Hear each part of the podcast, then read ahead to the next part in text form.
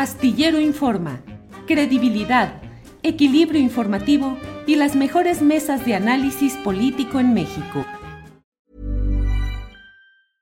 Selling a little or a lot?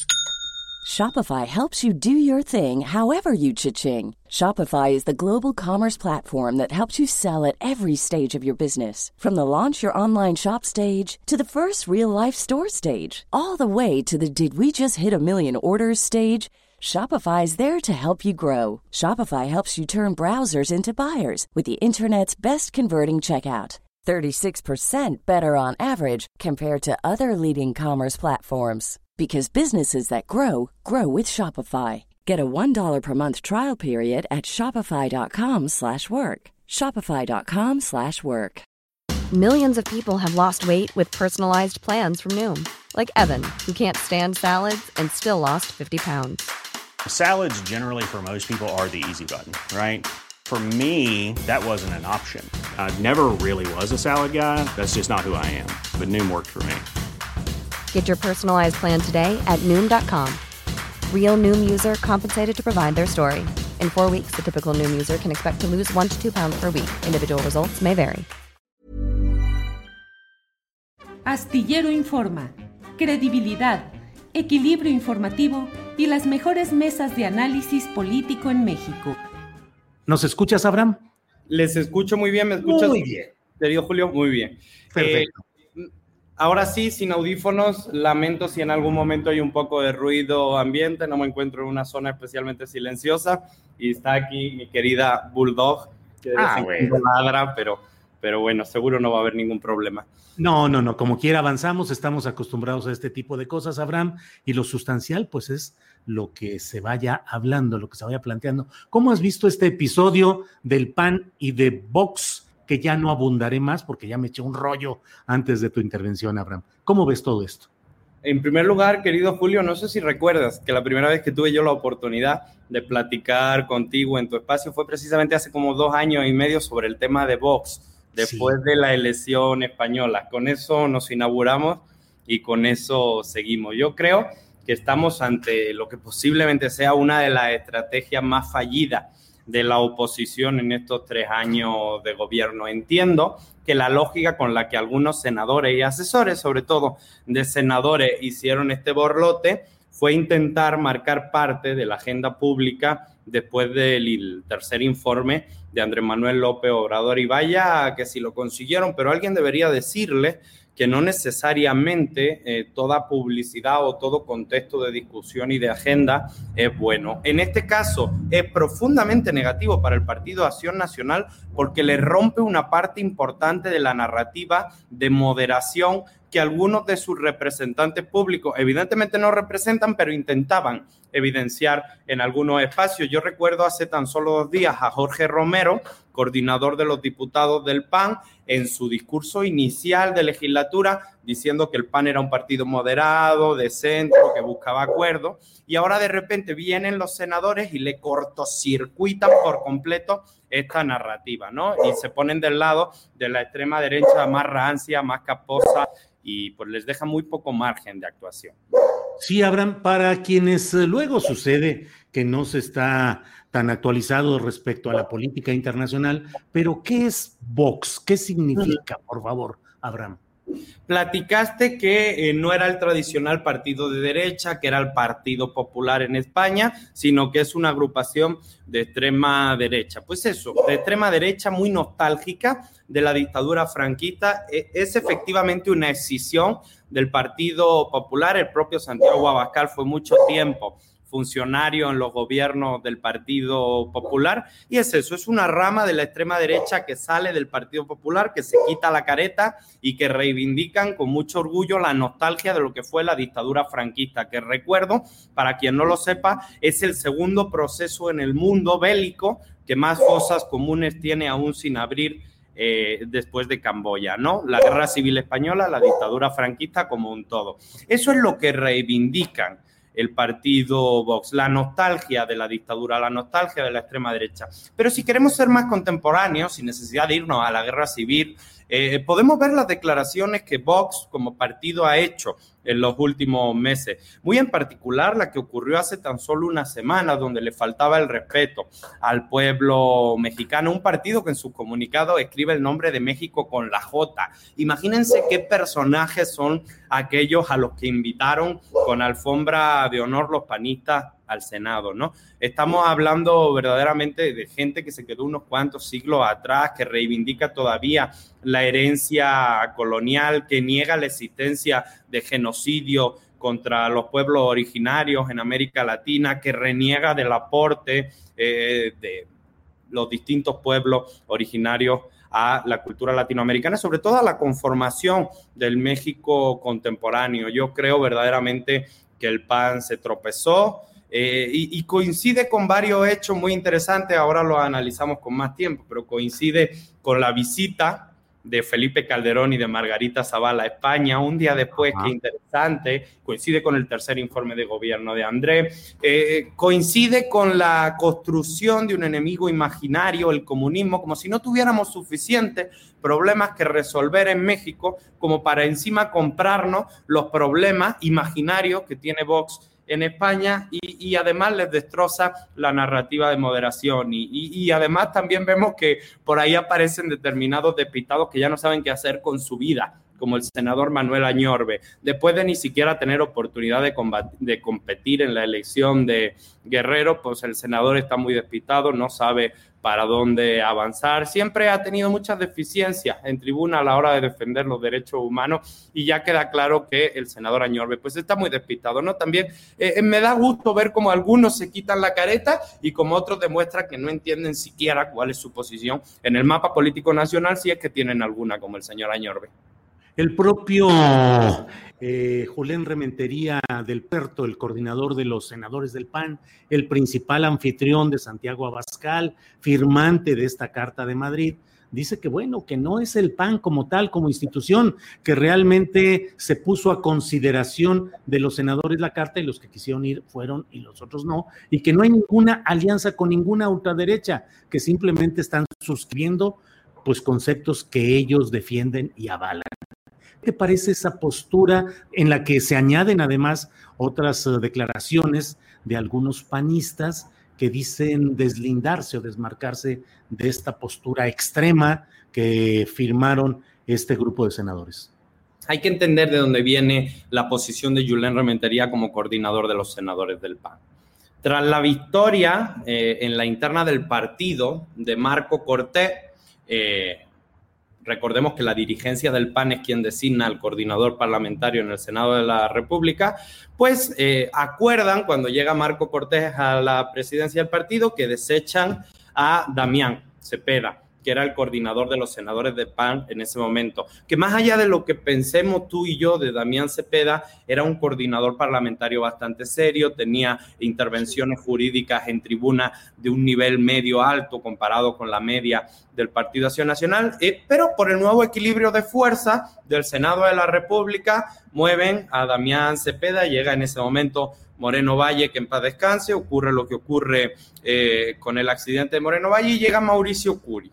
Mauricio Curi era un perfil eh, bajo, un perfil que verdaderamente no eh, llamaba mucho la atención de los reflectores, pero que conseguía equilibrar esa pugna interna que hay entre los panistas más contemporáneos de la Ciudad de México atraídos solamente por la fuerza del dinero, y los panistas más yunquistas de extrema derecha, ultracatólicos, atraídos por la fuerza del dinero, pero en nombre de Dios. Y ese tipo de equilibrio lo pudo contentar Mauricio Curi durante un ratito en el Senado de la República, aunque Curi perdió el tiempo en muchas iniciativas chafas, como pedirme a mí mi expulsión del país, pero bueno, no es personal. Cuando Curi se va como candidato a la gubernatura de Querétaro, quien queda al frente del Senado de la República, de la coordinación de los senadores de la República del PAN, es Julen Rementería. Un perfil de extrema derecha con un actuar muy cuestionado en Veracruz, eh, que claramente buscó reflectores desde el día uno de la legislatura. No sé si recuerdan ese espectáculo tan bochornoso de una longaniza de no sé cuántos mil pesos que publicaron en todos los medios de comunicación. Bueno, pues eso fue una noticia falsa generada, difundida y crecida principalmente por el senador Julen Rementería. Un perfil que añora, que le encantan los reflectores, que no tiene demasiada formación política, no es un tipo al que tú escuches hablar y digas, no, pues no estoy de acuerdo, pero mi respeto, ¿no? Y el PAN sí tenía tribuno en el Senado, así con las diferencias que podamos tener con Roberto Gil Suárez, Gil Suárez era un constitucionalista que se subía a tribuna y uno escuchaba, ¿eh? Y escuchaba sin interrumpir y escuchaba con respeto, ¿no? Julen Rementería, no, Julen es un panista extremo, un activista de carácter eh, cercano a lo porril y creo que esto muestra cómo en el momento en el que toma la rienda le hace al Partido Nacional un fuego, le hace al Partido Acción Nacional un incendio. ¿Por qué? Porque Jorge Romero, porque eh, Tabuada, porque los panistas de la Ciudad de México que están intentando construir una alianza simbólica ideológicamente de carácter liberal, aunque sabemos que de liberales no tienen nada, pero que simulan ser moderados, dialogantes, tolerantes, pues en el momento en el que le juntan la extrema derecha que insultó a los mexicanos hace 15 días, evidentemente genera un problema, un rompimiento. Y vimos cómo se impuso la fuerza de la dirigencia nacional del PAN Marco Cortés y Jorge Romero ganaron porque los senadores del PAN tuvieron que tumbar su tuit absurdo sobre el combate contra el comunismo, ¿no? Me entristece que 15 senadores sientan que este país al que dejaron en ruina su principal problema es el comunismo. Pero bueno, creo que eso es un mapa más o menos de lo que está ocurriendo. Abraham, em, estoy hablando con Abraham Mendieta. Eh, Abraham, mm, en una mesa anterior que tuvimos en este mismo programa sobre las derechas mexicanas. Em, eh, hablamos acerca de cómo no tenían ideólogos las derechas mexicanas y hablábamos que a diferencia de la izquierda, que tampoco tiene demasiados cuadros en mi punto de vista, pero sí los tiene. En cambio, la derecha, pues no encontrábamos y batallamos para tratar de hablar de quiénes podrían ser. En esta reunión que se ha dado, pareciera que eh, de pronto eh, la derecha mexicana, particularmente la panista, trata de erigir como sus ideólogos al español Santiago Abascal, al sudamericano Agustín Laje, y por ahí aparece incluso echándose un rollo este personaje llamado Tumbaburros, que en la parte final de su discurso dice, ganaremos porque es el plan de Dios. No tienen ideólogos reales, profundos, trascendentes, las derechas mexicanas, y están echando mano de quienes pueden? Sí, pero definitivamente hay todavía personajes a los que podrían escuchar con un poco más de cariño. En la Cámara de Diputados va a estar Rodríguez Prats. Mm. O sea, me refiero, hay dos, tres personajes que definitivamente no son eh, eh, guía ni moral, ni política, ni ética para mí, pero que comparados con Marco Cortés o con Julen Rementería en una balanza, sí tienen algo que decir en la vida pública nacional y no lo escuchan y ya no son referentes de opinión. El otro día eh, mi amigo Juan Pablo Adame nos regalaba, a Andrea Chávez y a mí, un libro de Don Luis sobre la historia ideológica y de valores del PAN de Don Luis Álvarez. Y, y siento que el libro, que, lo recibí con mucho gusto, me encantó, incluso ya lo ojé, se caía de, viejo, se le caía la humedad de que nadie lo había abierto, querido Julio, en 40 años. Y es que yo no tengo ningún problema con la derecha ideológica. A mí me gusta que en la vida pública nacional haya disenso de ideas. Pero ¿cómo creen que puede ser una idea válida para América Latina un partido político que es abiertamente racista en España? Que desprecia a los extranjeros, que desprecia a los inmigrantes, a los latinoamericanos, que insulta a los mexicanos cuando van a España, que no los quiere tener en su país, que los llama incluso de manera despectiva, perdón de corazón con la palabra, los llama panchito, de manera ofensiva, de manera eh, golpeadora, ¿no? Esa es la extrema derecha racista, odiadora de América Latina, al que los panistas trajeron al Senado. Siento de corazón Esto ya ni siquiera lo digo en defensa de ellos. Siento que ni siquiera sabía qué chingado estaban haciendo. Siento que algún asesor los convenció de que eso iba a hacer mucho ruido, de que era hora de que la derecha se posicione de verdad como Dios manda, que dijo uno de ellos en tribuna, y de repente montaron esto que sabían que iba a tener cierto ruido, pero que ni mucho menos imaginaban la trascendencia que esto tiene a la hora de romperles por completo la narrativa de una oposición humanista y contemporánea, ¿no? Parece más bien el Ku Klux Klan. Eh, Abraham, esto es un acto desesperado del Partido Acción Nacional y sus aliados que no han podido avanzar en términos electorales, ni en la lucha legislativa, ni en la lucha institucional hasta ahora, y que se quedan a medio camino y han ensayado tantas cosas que no les han salido, que ahora lanzan esta apuesta desesperada por Vox, la ultraderecha española, con un plan internacional. Pero ellos dicen, de alguna manera, que esto es una respuesta o una reacción frente al Grupo Puebla que se formó en 2019 con la presencia de varios referentes de la lucha progresista en Latinoamérica, Lula, Correa, eh, en fin.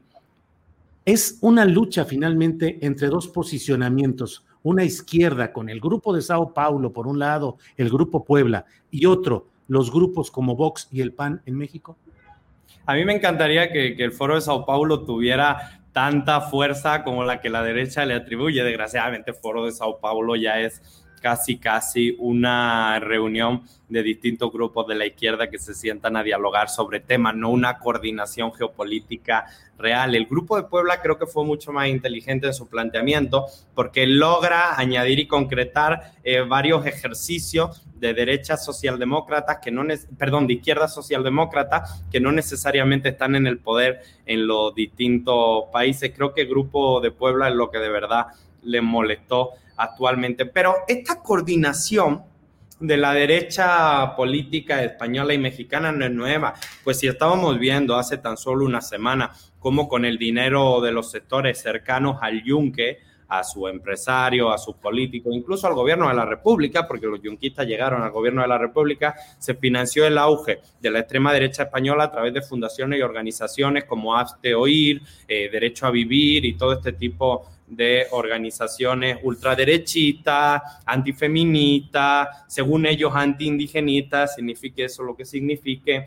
Y bueno, eso es una coordinación que ha existido a lo largo de los últimos años. Lo que ocurrió aquí fue que Vox tuvo la oportunidad de meter un gol en política española, porque así se muestran como tolerantes, pueden venir a distintos países a negociar, no les cierran la puerta, no son los nazis que parecen pero el PAN se metió un balazo en el pie. Y se metió un balazo en el pie del que no se va a levantar tan rápido, porque me cuesta ver a esos sectores progresistas que en algún momento incluso llegaron a votar por alianzas opositoras, entendiendo que en el desmadre que era la oposición podría entrar algún tipo de demanda de la suya, me cuesta verlo votando por la extrema derecha nazi, ¿no? Que siempre nos sorprenden, ¿eh? Siempre habrá alguien que nos sorprenda, pero yo creo que queda muy claro el background ideológico que tiene una parte importante de la dirigencia del PAN. Uno tiene un amor extremo al dinero y otros tienen un amor extremo a Dios a través del dinero. No hay mucho margen para elegir, lo digo con mucho respeto, pero entre narcos y, eh, y fascistas parece que está secuestrada una parte importante de la dirigencia del Partido Acción Nacional. Abraham, muchas gracias por esta oportunidad de tener tus puntos de vista. Te pregunto ya para finalizar eh, esta plática, a reserva de lo que tú desees agregar. Em, es peligroso en términos operativos, activos, lo que estamos viendo de esta pretensión de abrir las puertas en México a esta ultraderecha, eh, que es Vox en lo general, en lo particular, pero no lo único. ¿Es peligroso en términos operativos, golpistas, activos de acciones o solamente lo podemos dejar en el terreno de la lucha ideológica y política? Es peligroso en términos generales que haya personajes relativamente relevantes en la vida pública nacional que consideren que aquí hay una oportunidad de construir de la mano de Vox. Y no son solo los senadores del PAN. Hace muy poquito vimos a Gabriel Cuadri también poner un tuit diciendo que lo que se necesitaba era un box en México. Hoy vemos a Felipe Calderón y a Margarita Zavala desatendiendo su función legislativa y llegando a Madrid en el aeropuerto. Es peligroso en términos operativos, pero es una coordinación que ya existía. Lo, lo que creo que es muy rescatable, querido Julio, y lo que a mí me hizo sentir muy bien, porque evidentemente cuando yo lo vi, sí fue como... Mm, qué onda con esto, ¿no? Lo que a mí me hizo sentir muy bien a lo largo de todo el día, de toda la noche de ayer, fue la respuesta prácticamente unánime de la sociedad mexicana de condena ante lo que ocurrió. ¿no? Yo creo que el fascismo es algo que tenemos que enfrentar todas y todos los demócratas, pensemos como pensemos, la diferencia de ideología se vale, lo que no se vale es apoyar a los grupos que quieren exterminar a su adversario, que eh, traen discursos racistas, homofóbicos y de odio. Por fortuna, la sociedad mexicana en su conjunto y su muro de contención frente a la estratagema fascista de los 15 senadores del Partido Acción Nacional, que le fue muy poco rentable y que además le generó un verdadero problema interno dentro de su partido. Abraham, muchas gracias por esta oportunidad de platicar contigo. Salimos bien a pesar del incidente del micrófono, se escuchó muy bien. Eh, nuestro amigo canino o amiga nos hizo también, nos ayudó a darle el contexto. Se comportó, se comportó. Sí, sí, todo muy bien. Así es que, Abraham, muchas gracias y espero que sigamos platicando de estos y otros temas. Abraham Mendieta. Muchas gracias, querido Julio. Como siempre, me da mucho gusto estar contigo. Sabes que te aprecio, te valoro y te respeto mucho.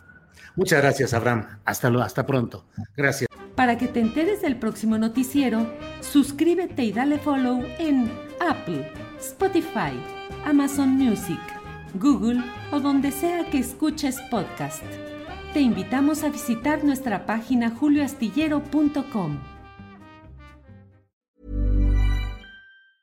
¿Te preocupas por tu familia? Entonces, ¿por qué darles solo huevos ordinarios cuando pueden disfrutar de lo mejor? Eggland's Best, los únicos huevos con ese delicioso sabor fresco de granja, además de la mejor nutrición, como 6 veces más vitamina D, 10 veces más vitamina E y 25% menos de grasa saturada que los huevos regulares, además de muchos otros nutrientes importantes. Así que, dales los mejores huevos. Eggland's Best, mejor sabor, mejor nutrición, mejores huevos. Hola, buenos días, mi pana. Buenos días, bienvenido a Sherwin Williams. ¡Ey! ¿Qué onda, compadre? ¿Qué onda? Ya tengo lista la pintura que ordenaste en el ProPlus app. Con más de 6.000 representantes en nuestras tiendas listos para atenderte en tu idioma y beneficios para contratistas que encontrarás en aliadopro.com. En Sherwin Williams somos el aliado del PRO.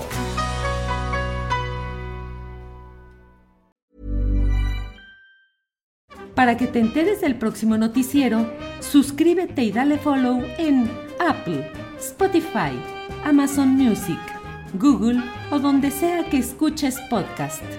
Te invitamos a visitar nuestra página julioastillero.com.